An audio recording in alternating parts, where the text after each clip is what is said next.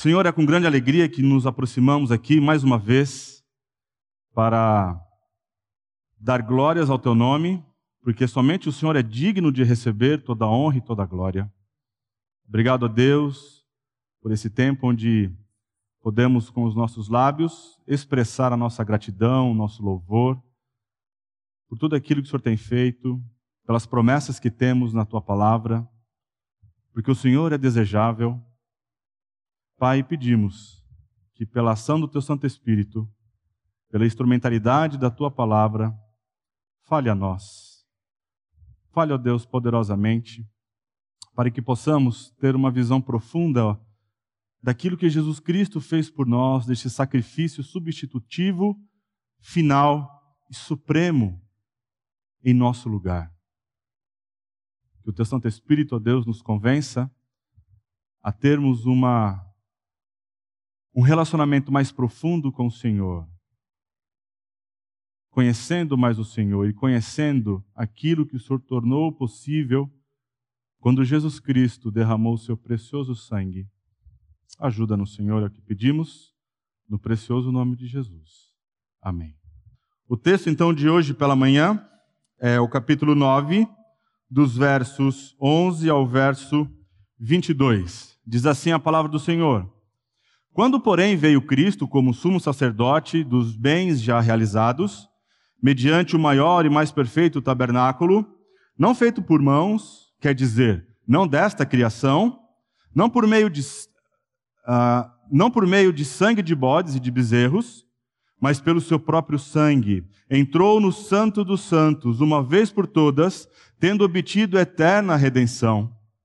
Portanto, se o sangue de bodes e de touros e a cinza de uma novilha, aspergidos sobre os contaminados, os santificam, quanto à purificação da carne, muito mais o sangue de Cristo, que pelo Espírito eterno a si mesmo se ofereceu sem mácula a Deus, purificará a nossa consciência de obras mortas, para servirmos ao Deus vivo.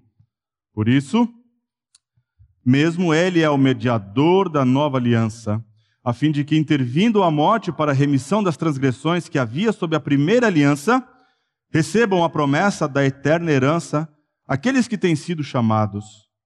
Porque onde há testamento, é necessário que intervenha a morte do testador, pois um testamento só é confirmado no caso de mortos, visto que de maneira nenhuma tem força de lei enquanto vive o testador. Pelo que nem a primeira aliança foi sancionada sem sangue, porque havendo Moisés proclamado todos os mandamentos segundo a lei a todo o povo, tomou o sangue dos bezerros e dos bodes, com água e lã tinta de escarlate e sopo e aspergiu não só o próprio livro, como também sobre todo o povo, dizendo: Este é o sangue da aliança, a qual Deus prescreveu para vós outros. Igualmente também aspergiu com sangue o tabernáculo e todos os utensílios do serviço sagrado. Com efeito, quase todas as coisas, segundo a lei, se purificam com sangue, e sem derramamento de sangue não há remissão. O cristianismo, em seu cerne, é enfático quanto ao elemento do sangue. Quando nós olhamos para outras, ah, podemos dizer, religiões, nós vemos que o sangue ele não é central. A maioria delas, o sangue não é central. Mas o cristianismo é considerado uma religião cruenta, como assim define o doutor Augusto Nicodemos. Parece que é uma religião, entre aspas, que tem algum tipo de ah, ah, ah, não prazer, né? Mas o sangue é algo que perpassa todo o cristianismo. Embora houvesse leis em Israel contra o consumo de sangue, a única maneira de se aproximar de Deus era por meio do sangue aspergido. Há então um tom didático quando nós lemos ah, Levíticos, Pode parecer um livro um tanto quanto é, difícil, né? um pouco chato, quando a gente começa a ler, ah, começa a dar sono na gente, porque são tantas ah, prescrições, tantos ah, cerimonialismos, abluções. Mas o livro de Levíticos, quando ele trata do cerimonialismo, da maneira como se deve se aproximar do Senhor, não em nossos termos, mas nos termos que o Senhor prescreve em como devemos nos aproximar de um Deus Santíssimo, o sangue é um elemento fundamental. O sangue ele precisa estar presente. Quando nós então nos aproximamos da epístola de Hebreus, ela aponta para a supremacia e a excelência da obra de Cristo. A epístola de Hebreus é fascinante, meus irmãos, e eu gostaria de desafiá-los a gastar um tempo em ler a epístola de Hebreus. Em toda ela, o autor argumenta a superioridade de Cristo sobre os anjos, logo no primeiro capítulo e segundo, ele já começa a argumentar que Cristo é superior aos anjos. Depois ele argumenta sobre a supremacia de Cristo sobre Moisés. Moisés, aquele grande homem que tem um, uma, toda uma envergadura e significância para os judeus, ele começa a mostrar que Jesus é superior a este grande homem que foi usado poderosamente por Deus para libertar o povo e conduzir o povo então numa jornada, numa caminhada a possuir a terra prometida. Cristo é superior ao tabernáculo, Cristo é superior aos sacerdotes e ao próprio sacerdócio levítico. Hebreus, então, é um tratamento ordenado e sistemático da pessoa e obra de Cristo com base na exposição de certas passagens chave do Antigo Testamento. Então, quando você tem uma, uma visão do Antigo Testamento e você então começa a ler Hebreus com essa lente do Antigo Testamento, você nota que o autor de Hebreus é alguém extremamente familiarizado com o Pentateuco, com a lei, com o cerimonialismo, com os salmos. A propósito, é a epístola que mais utiliza e enxerga Cristo nos salmos. Salmo 8, versículo de 4 a 6 é um exemplo disso.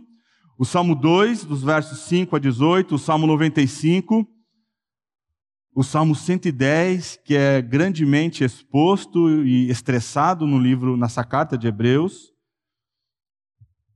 Esse autor, então, ele consegue enxergar, por meio da ação do Espírito Santo, Cristo nos Salmos e aplica a pessoa e obra de Jesus para os seus primeiros leitores.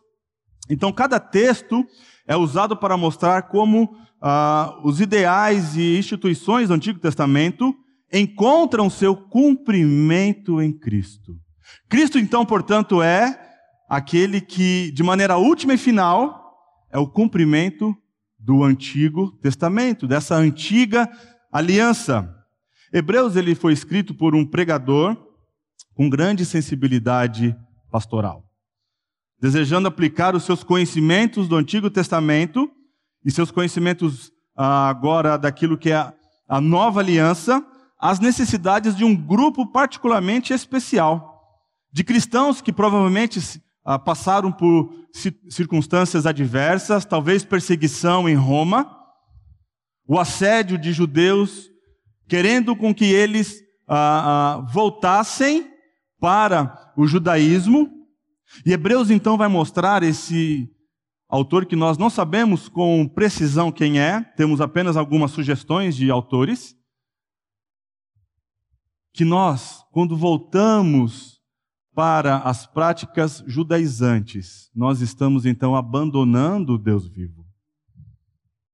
Toda a sua argumentação é mostrar que Cristo é muito maior do que tudo aquilo que temos no Antigo Testamento.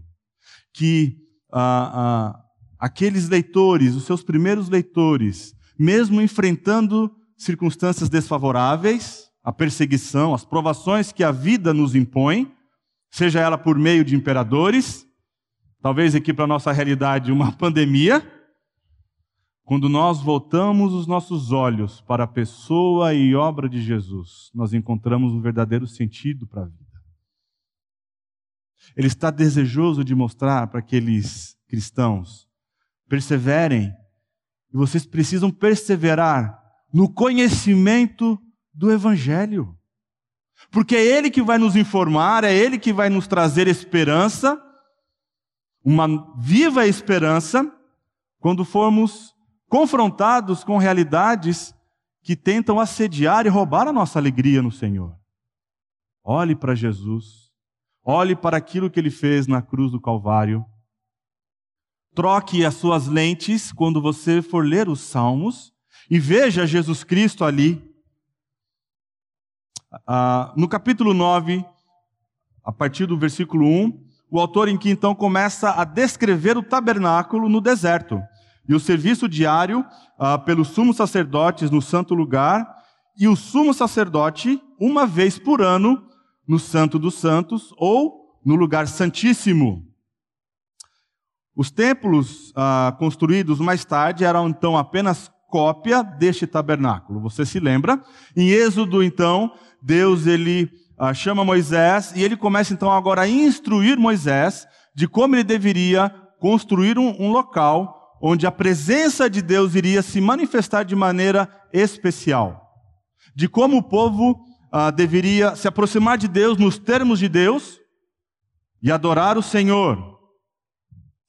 Então eu tenho aqui uma imagem para vocês que remonta um pouco né, a ideia daquilo que era o tabernáculo. Por vezes o tabernáculo tinha a ideia de ser toda essa construção que você está vendo, e por vezes ele era uh, se referia apenas a essa tenda maior que você vê ao fundo.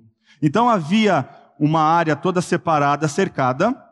Na entrada dessa área havia ali uh, o altar de bronze. Deus havia mandado então construir esse altar de bronze, onde era ali feito o holocausto. Quando você ouve falar sobre o bode que foi oferecido em holocausto, uh, a novilha, né? O novilho, aliás, uh, o cordeiro, era nesse lugar. Nesse lugar, então, o animal era sacrificado e ele então era colocado naquele altar onde as chamas queimavam e se tornavam cinzas toda aquela oferta.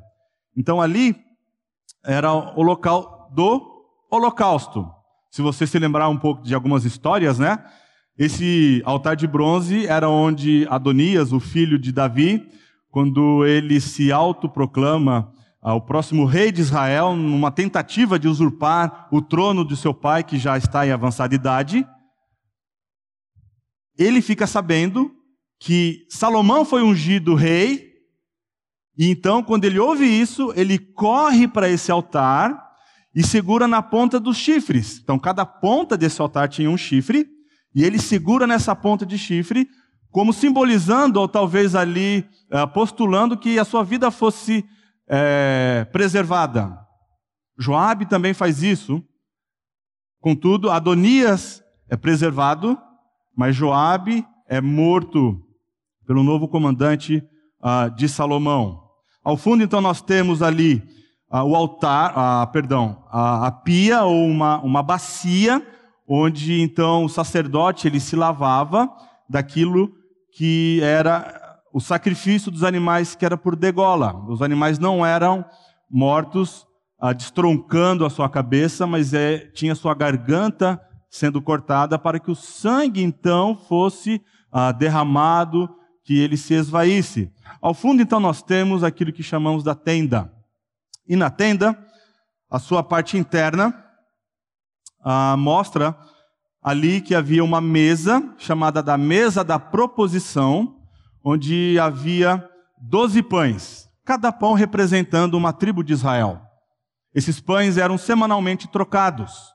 Você também deve se lembrar que quando Davi estava fugindo uh, de Saul, ele então pede ao sacerdote que estava ali naquele turno, para que ele então pudesse comer daquele pão porque ele estava com fome. Esses pães só podiam ser comidos pelo sacerdote. E todo esse simbolismo, todos esses elementos que temos aqui na tenda, elas apontam para a pessoa e obra de Cristo. Quando nós vemos esse pão, nós nos lembramos que Cristo é o pão da vida. Nós temos ali também o candelabro de ouro, que ficava aceso permanentemente essa luz, que nos remete que Jesus é a luz do mundo. Ele era feito totalmente de ouro batido, como ah, apontando para uma a, amendoeira. Né? Ali ao fundo temos o altar de incenso, e por trás deste véu havia então a arca da aliança. Dentro da arca da aliança haviam duas tábuas lavradas de pedra, e ali estavam então os dez mandamentos. O autor de Hebreus diz também que dentro da arca havia um vaso, e dentro desse vaso de ouro havia ah, uma porção de maná. Havia também a vara de Arão que havia ah, brotado. Se você se lembra, em Números 17, houve uma questão ali, uma, um tipo de revolta, e, e Deus então fala para Moisés: você pega a vara de cada tribo e escreve o nome, na vara de Arão você põe o nome de Arão, e amanhã, ou seja, o dia seguinte, você veja essas varas, e a vara que brotar, então, é a tribo que irá adorar e servir ah, ao Senhor no tabernáculo. E no dia seguinte, Moisés chega e ele encontra a vara de Arão, que havia brotado, florido e dado amêndoas. Que coisa tremenda, né? A tampa da arca era de ouro maciço. A arca era construída de madeira de acácia, revestida de ouro puro e ouro batido. Portanto, ela tinha, ela era decorada. Mas o propiciatório, que, que é o, essa tampa, era de ouro puro. E em cima dela havia dois querubins, que com as suas asas cobriam então a, a parte desta tampa. Quando o sumo sacerdote, uma vez ao ano, no dia da expiação, que é conhecido como Yom Kippur, ele se apresentava aqui na presença do Senhor, ele então aspergia o sangue. Ele nunca entrava sem antes se banhar e sem trocar as suas roupas. Ele tirava então toda a sua roupa, que era, era uma roupa assim muito bem elaborada. Ele se vestia de uma roupa de linho. Isso apontava para a sua humilhação. E ele então, com incenso, ele tomava uma brasa do altar pegava ali no altar de incenso uh, esse incenso e jogava ali, então aquela fumaça entrava naquele local de tal maneira que ele não via com clareza a arca da aliança. Essa fumaça, então, era para que o sacerdote, o sumo sacerdote, não fosse morto. E com o dedo ele aspergia uma vez o sangue, como se fosse uh, borrifando sobre o propiciatório, e sete vezes na frente da arca. Todos esses elementos, todos esses aspectos de adoração, elas ah, nos mostram e apontam para a obra de Cristo. O autor de Hebreus então demonstra que é a vontade do Pai que seu povo compreenda não apenas o que Cristo fez por nós, mas como ele fez por nós. A razão é porque a maneira como Cristo realiza a nossa redenção demonstra mais plenamente a glória de Deus. Não podemos honrar, apreciar e adorar a Deus pelo que ele fez por nós, a menos que entendamos o que custou para alcançar a nossa salvação. Portanto, a obra de Cristo, nosso sumo, sumo sacerdote, é superior, pois ele é o provedor e a provisão de um sacrifício melhor. Em primeiro lugar, Cristo é superior aos sacerdotes levitas, versos de 11 a 12. Então, depois dele uh, apresentar, ele mostrar para os seus primeiros leitores como era o serviço, o ministério de adoração realizado pelo sacerdote, pelo sumo sacerdote, agora ele vai dizer então: quando, porém, veio Cristo. E a palavra quando aqui ela é muito importante porque discute a antiga aliança e o sacerdócio levítico, que eram caracterizados pelo templo, depois ah, ah, no, no, tabernáculo primeiro, né? depois pelo, pelo templo, o templo de Salomão, depois pelo templo que foi reconstruído, porque o templo de Salomão foi destruído em 586, quando a, a nação, parte da nação volta do exílio, eles reconstroem o templo, e depois Herodes então amplia esse templo. Esses sacrifícios eram incapazes de aperfeiçoar a consciência do adorador. A obra sacerdotal, então, de Cristo realiza a salvação para a qual a antiga aliança só poderia apontar. Cristo, então, expia de maneira plena e final os pecados de seu povo. Veja, o nome Cristo aponta para o seu ofício sacerdotal.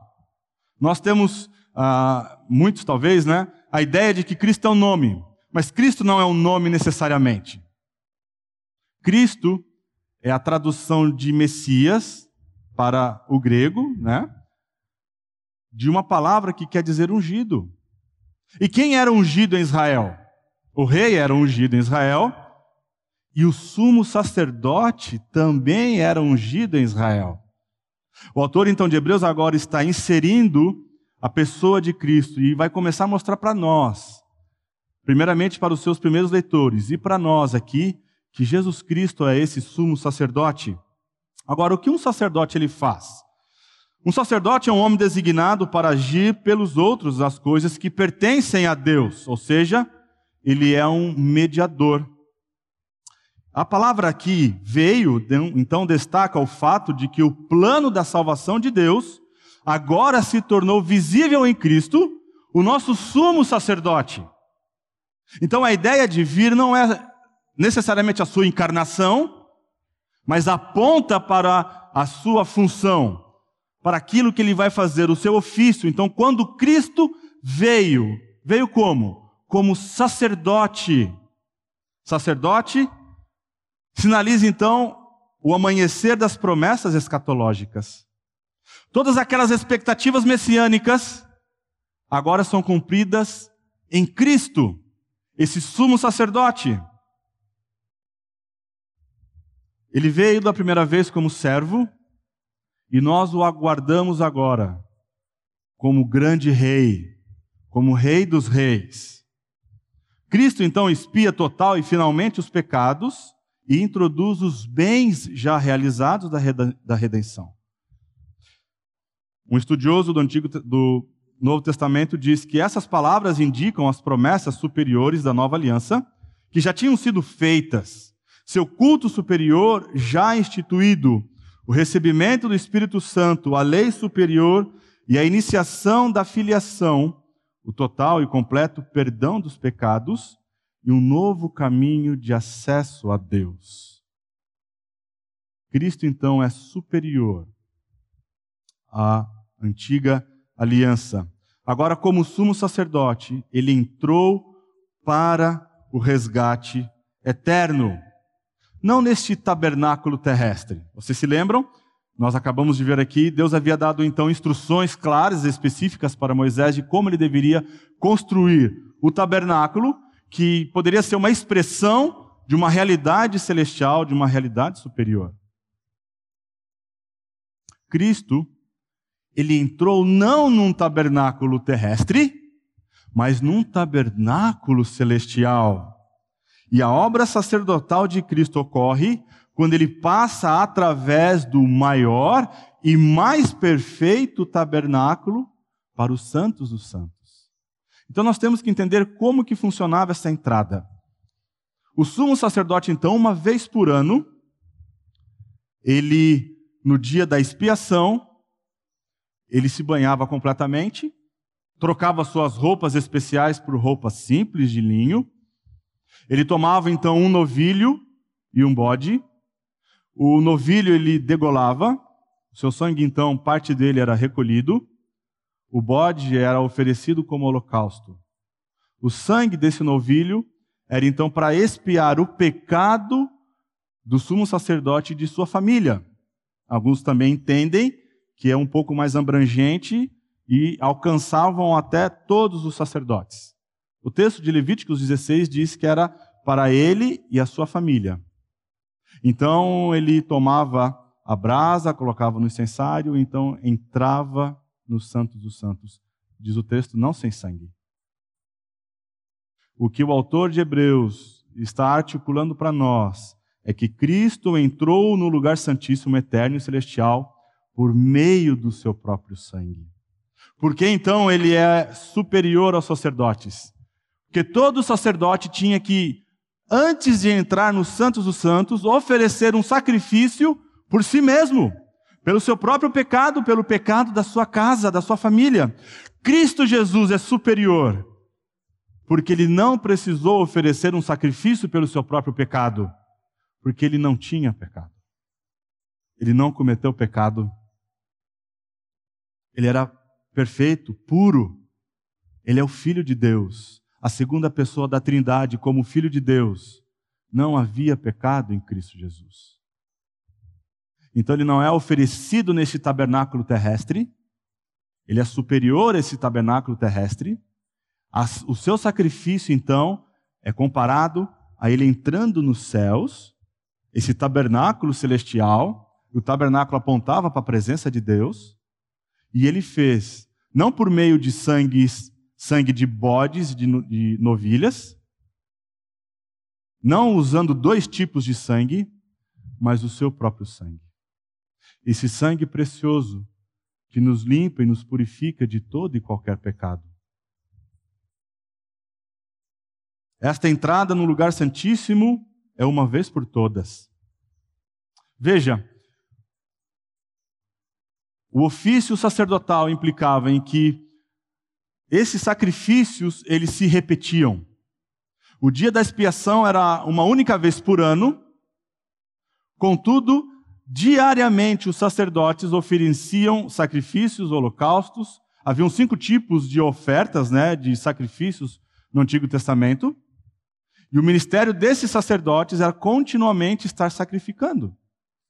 Mas Cristo, ele é superior, porque ele ofereceu um único sacrifício. Não havia repetição. Algumas religiões acreditam que ah, quando eles se reúnem, Cristo está sendo ali sacrificado mais uma vez. Não é isso. O que a Escritura nos ensina é que Cristo, uma única vez e de uma vez por todas, verteu o seu sangue. E este sangue dá acesso a nós à presença de Deus. Cristo, então, entrou no lugar santíssimo, eterno e celestial, por meio do seu próprio sangue. Não sangue de animais, nem na união de tipos de animais, mas o seu sangue. E ele garantiu, então, uma redenção eterna para nós e demonstrou a suficiência de sua expiação.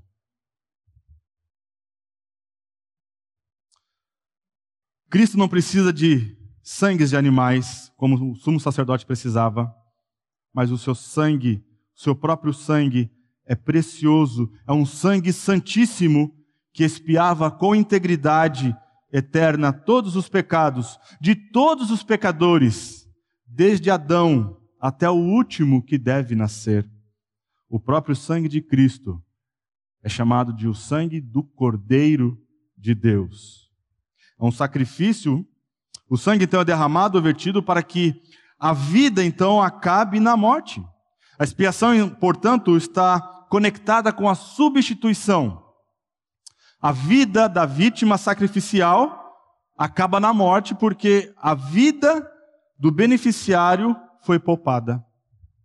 Então, aquele animal, o sangue dele foi vertido, e nós veremos aqui que a vida está no sangue.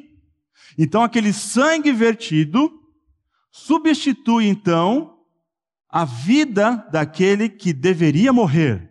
Portanto, a morte deste animal implica em uma substituição da morte daquele que oferece o sacrifício não é simplesmente o sangue como substância, nem o sangue que flui por feridas, que está envolvido num sacrifício substitutivo, mas o sangue que é derramado para o propósito expiatório específico. O sangue, portanto, é o resgate que foi pago por Cristo, a fim de efetuar a libertação do pecado e da culpa. Em segundo lugar, Cristo é superior aos sacrifícios levitas. Então, o sumo sacerdote, antes de entrar no lugar santíssimo, precisava tornar-se ritualmente limpo. É a ideia, então, de purificação da carne. E a purificação da carne era quando o sacerdote, ah, ou até mesmo ah, o ofertante, ele precisava ser lavado. Alguns ah, cerimonialismos implicavam em pegar as cinzas, e é o que ele vai tratar aqui também no versículo, as cinzas do, daquela, daquele sacrifício de holocausto era misturado com água e era então aspergido sobre uh, o pecador, sobre o contaminado. Os sacrifícios, então, não podiam limpar o interior da pessoa ou a sua consciência.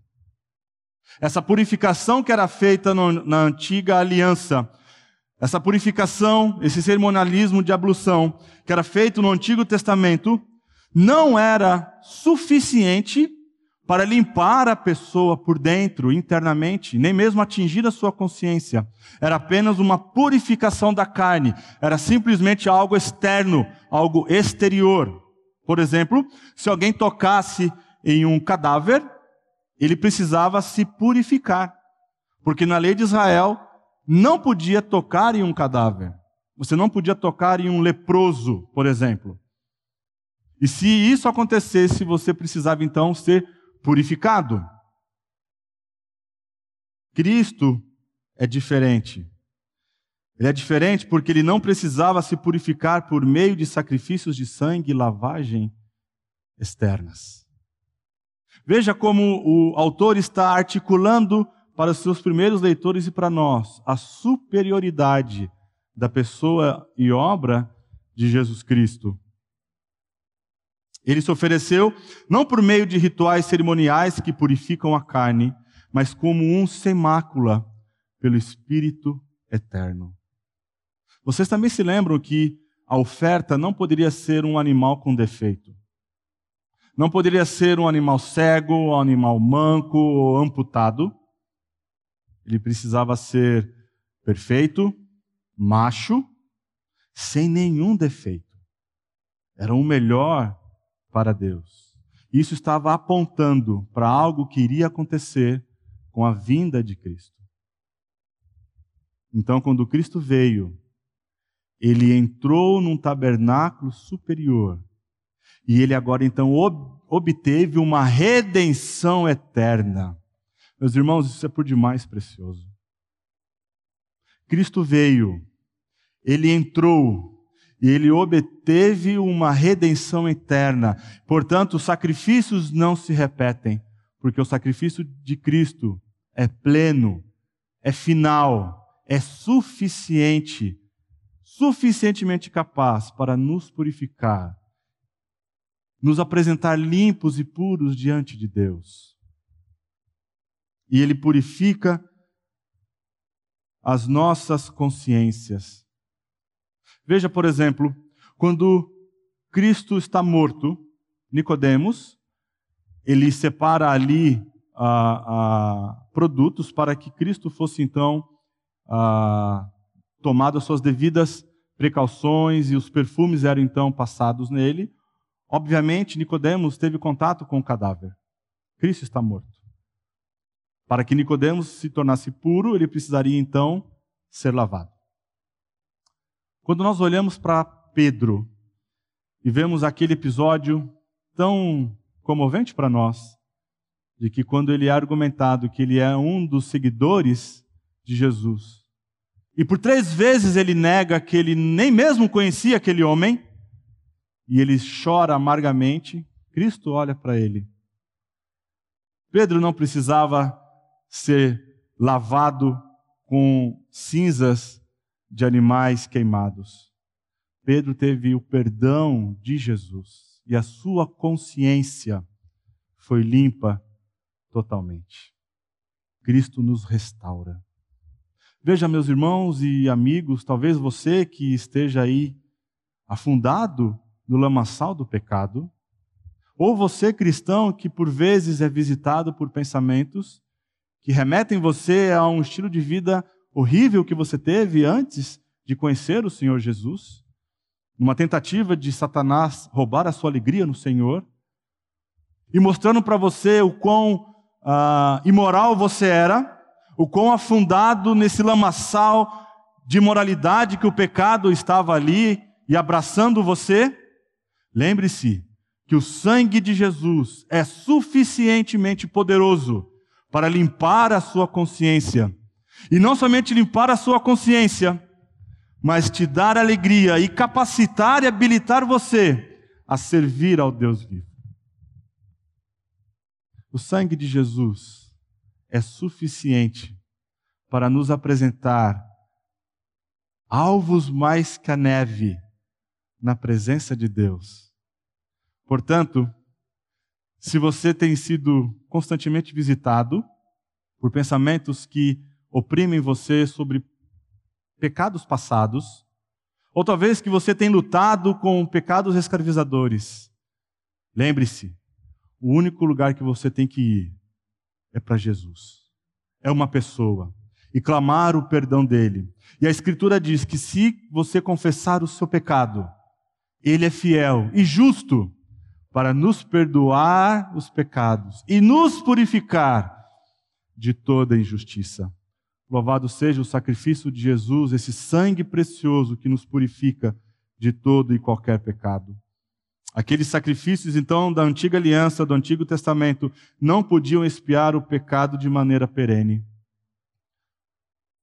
Portanto, todos os dias eles sacrificavam. Um parênteses aqui, né? O povo de Israel comia churrasco todo dia. Amém? Isso seria muito bom hoje, né? Todos os dias eles comiam. Por quê? Porque a pessoa pegava, pecava todos os dias. E todos os dias eles então apresentavam o seu sacrifício. Então nós vemos como o sacrifício de Cristo é superior. Nós não sacrificamos hoje, porque o Cordeiro de Deus é suficiente para perdoar todos os pecados, passado, presente e até aqueles que nós iremos cometer. Todos eles em Cristo Jesus estão perdoados. A obra de Cristo, então, portanto, na cruz, remove totalmente a nossa culpa, tornando assim as nossas consciências limpas.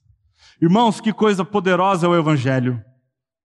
Porque não é por meio de obras mortas, ou seja, não é por meio de tentar viver uma vida que agrade o Senhor, tentar viver uma vida que ah, isso seja, ah, que contribua para a minha salvação, é que me dá a salvação. A salvação ela é conquistada por algo que Cristo fez, uma única vez e de uma vez por todas. Portanto, nosso papel é de reconhecermos esse sangue precioso, esse sangue único que tem poder para nos purificar e limpar. Nada além do sangue.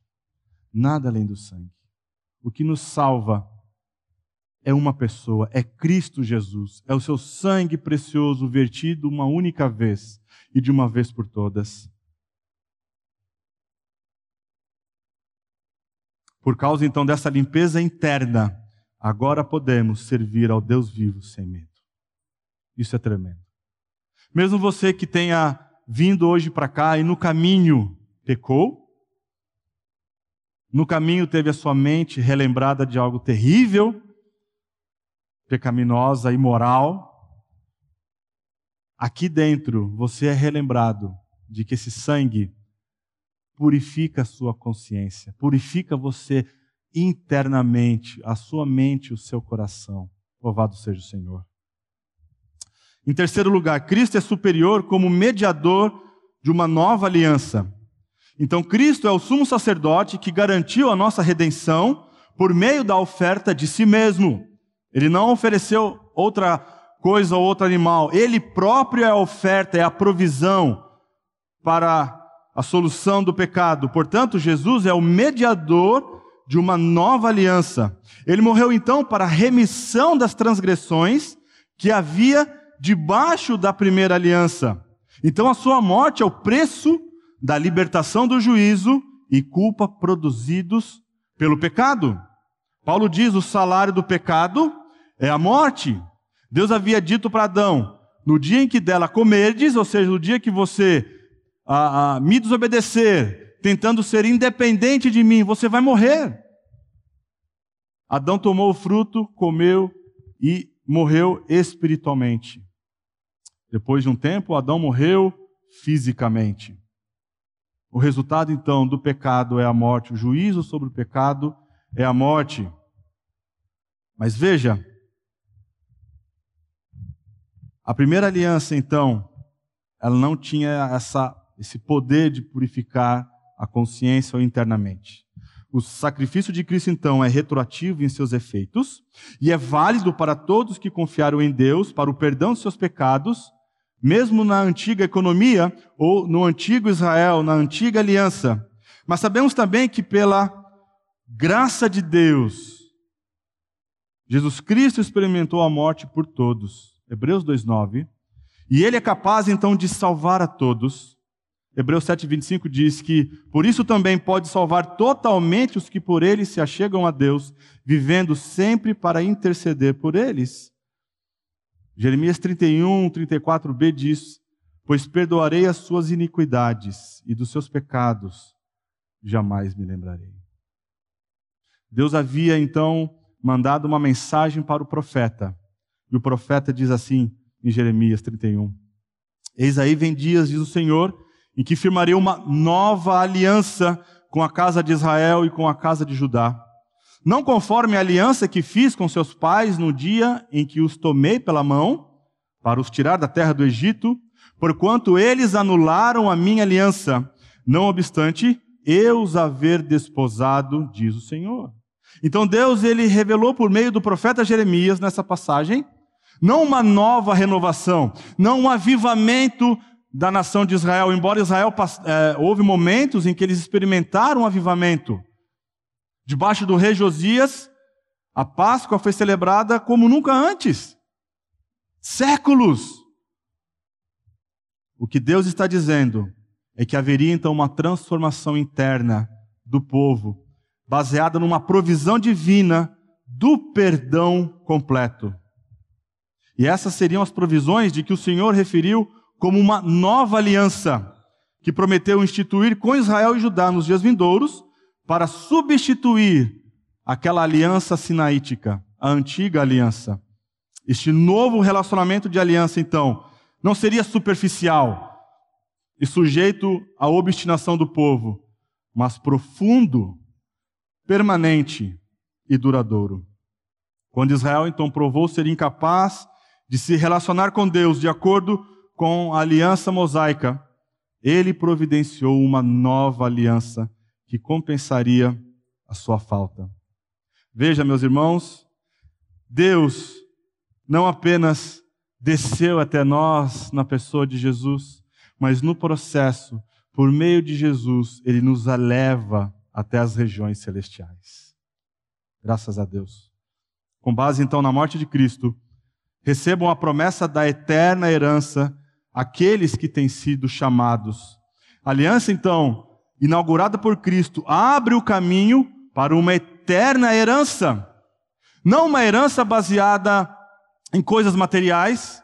Se Israel então ah, me amar, se eu for o único Deus, se vocês não se desviarem nem para a direita nem para a esquerda, se vocês não ah, forem pelo caminho da, da idolatria, eu darei uma terra para vocês, darei chuvas para vocês em abundância, livrarei vocês dos seus inimigos.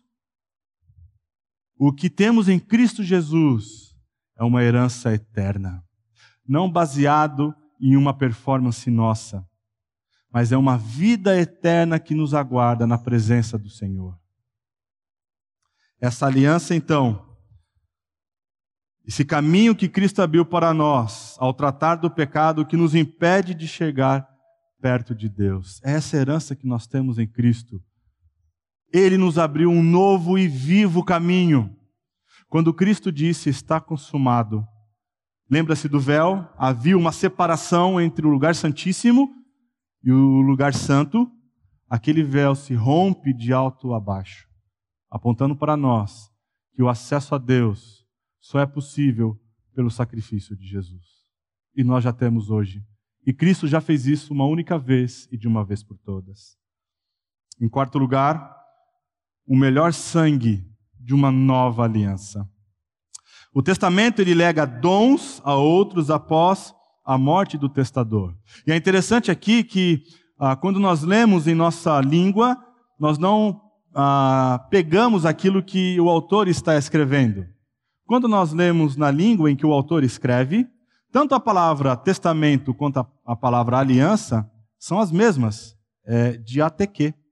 E de ateque, então, é aliança, pode ser traduzido como aliança, como também testamento. Então, agora, a partir do verso 16 ao verso 22, nós começamos a desvendar como Cristo alcançou a nossa redenção. A morte de Cristo, então, resulta na doação de dons aos membros da comunidade de uma nova aliança. Você só pode receber uma herança se primeiro o testador, aquele que deixou os bens para a, a pessoa no testamento morrer. Não se deve receber uma herança quando ainda o testador está vivo. Mas a herança, todos esses bens são recebidas quando o testador morre. E a primeira aliança, feita em Êxodo 24, foi realizada com sangue, pelo que nem a primeira aliança foi sancionada sem sangue. Quando o, é, Moisés faz aliança com o povo, naquela aliança mosaica, ele aspergiu sangue sobre o tabernáculo, sobre a lei, sobre todos aqueles utensílios. Até mesmo a antiga aliança foi feita com sangue. A morte, então, desses animais também significa que Deus providenciou um substituto para ocupar o lugar dos vi violadores da aliança. Portanto, o derramamento de sangue, isto é, a morte de um substituto, inaugurou tanto a velha como a nova aliança. O sangue, então, derramado representou o início de uma aliança e o perdão dos pecados. Somente as bênçãos advindas de um testamento é incorporada por meio da morte. Jesus Cristo então morreu. E agora essa sua morte expiatória, substitutiva, concede a todo pecador arrependido as bênçãos e os benefícios da sua, da sua morte. Perdão dos pecados, a salvação em Cristo Jesus, acesso à presença de Deus. Cristo inaugurou então uma nova aliança com seu sangue, condenando, uh, concedendo perdão, o perdão dos pecados. Levítico 17, 11 diz: Porque a vida da carne está no sangue, eu vou tenho dado sobre o altar para fazer expiação pela vossa alma, porquanto é o sangue que fará expiação em virtude da vida. Portanto, o cristianismo não é uma religião cruenta. O salário do pecado é a morte. O homem natural está morto espiritualmente, está afastado de Deus, está separado de Deus. E o único que pode então fazer essa mediação não é um comportamento moralmente correto, não é o fato de ir à igreja, não é o fato de fazer coisas corretas e boas, que me concede então perdão dos pecados e acesso a Deus. É uma pessoa por meio do seu sacrifício. É Cristo Jesus. É reconhecermos que somos incapazes e impotentes de produzirmos algo em direção a Deus.